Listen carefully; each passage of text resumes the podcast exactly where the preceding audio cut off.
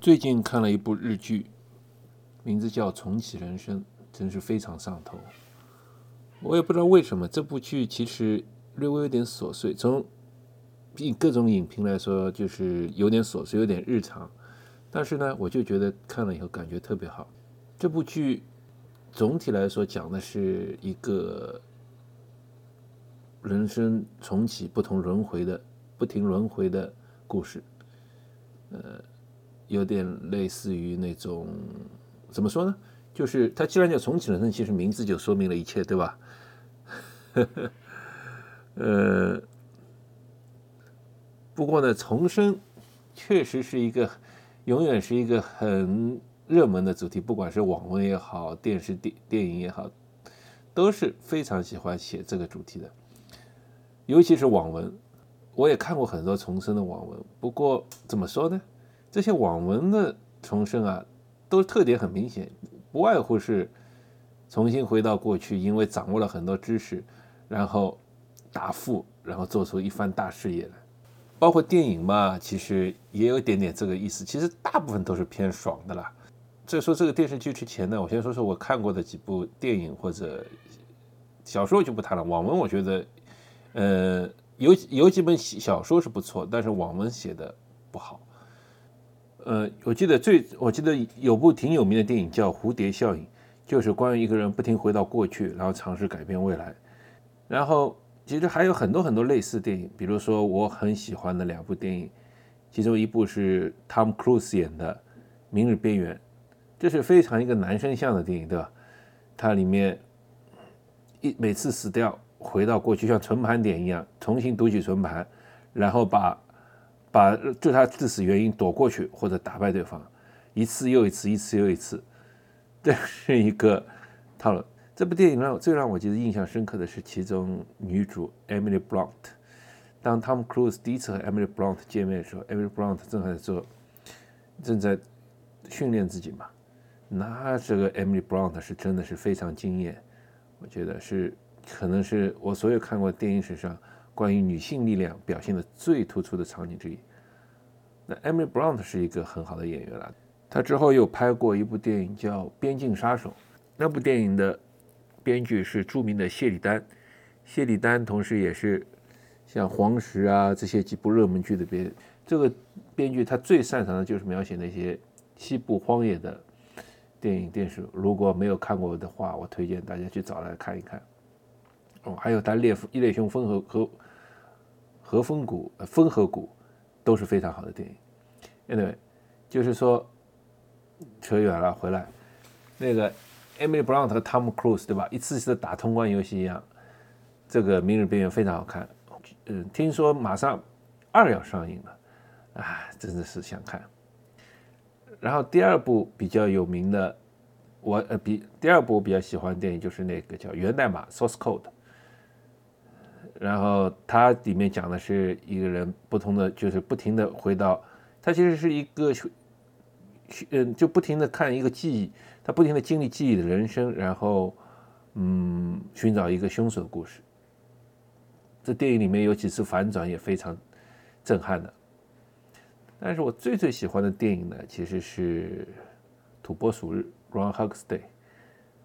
这就是它大致意思就是有一个嗯中年失意男吧，这可以这么理解，他莫名其妙的被困在同一天里。就是每天起床就是同一天，从开始到这一天结束，他不停的反复的经历这一天。而这部电影好的意思呢，就是说它里面就是把这个心理的过程，把把这个人的过程写描写的非常非常的完整。当一个人发现到，当一个人首先发现自己永远活在一天，他第一个反应肯定是狂喜。为什么？你可以做任何事情，不用负负责任。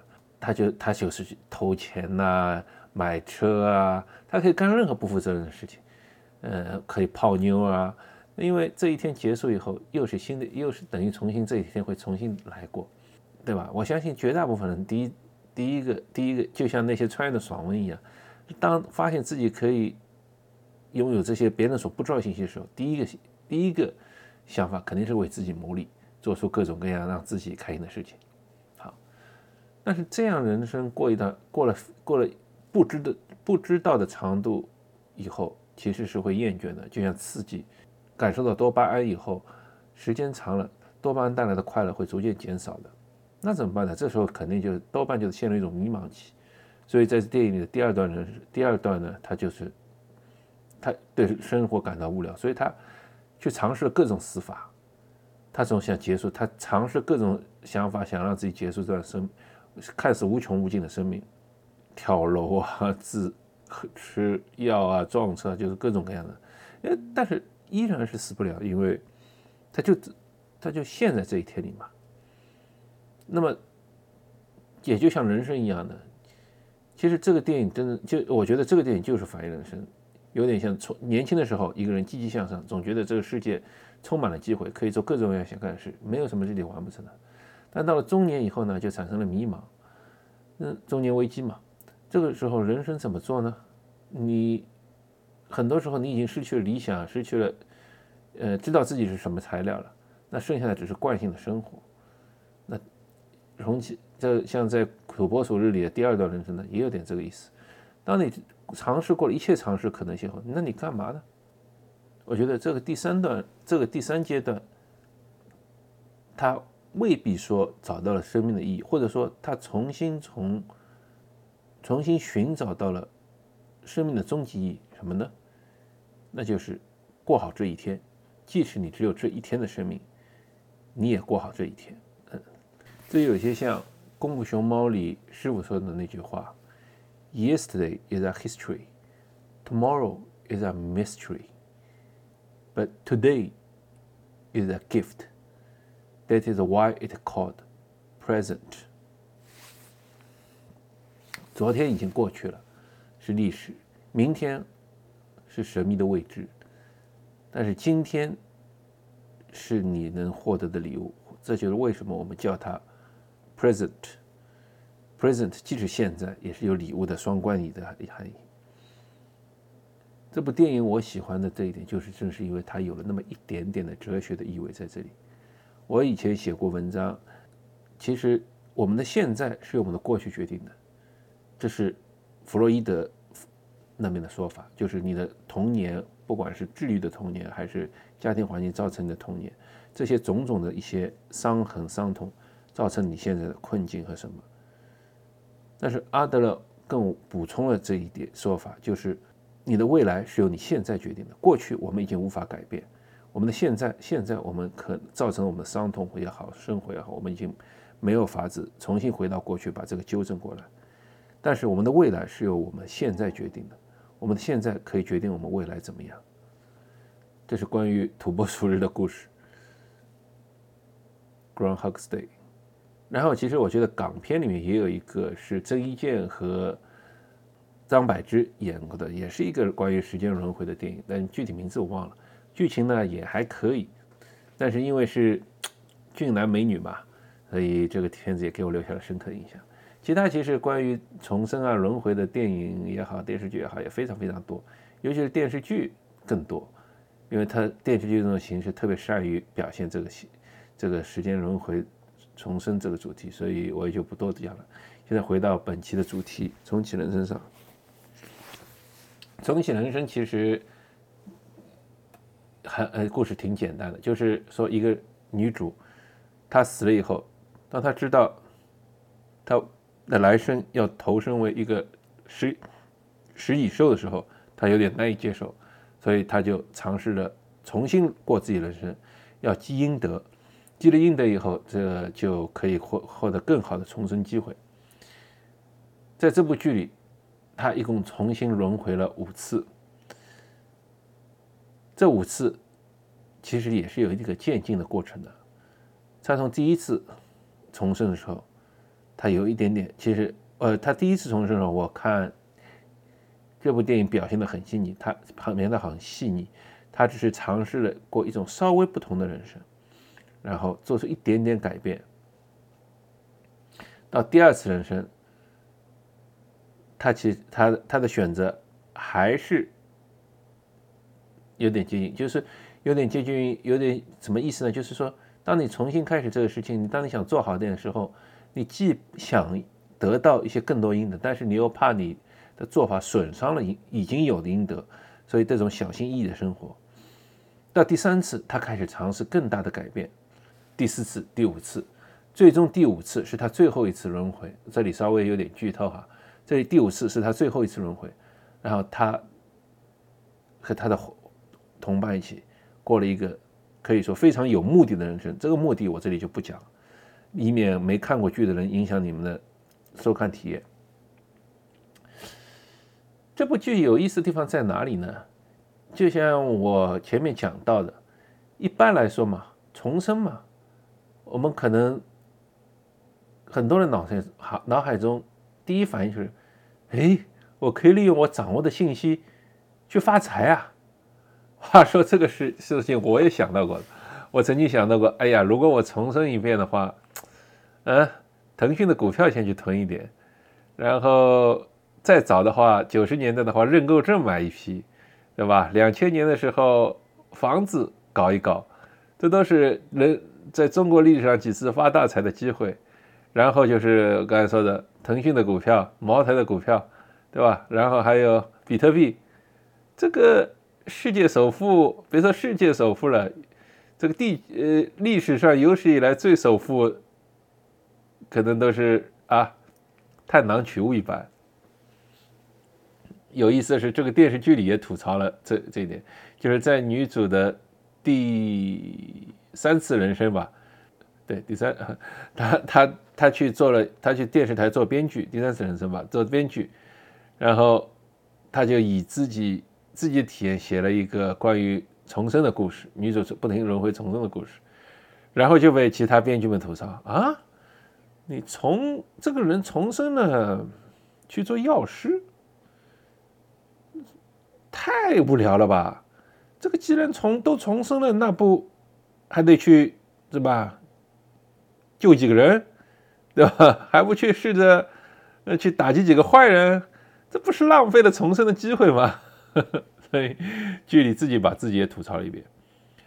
但是话说回来，其实仔细想一想啊，我有我我曾经就想过两个问题：如果我重新回到过去，我没带的记忆和带的记忆有区别吧？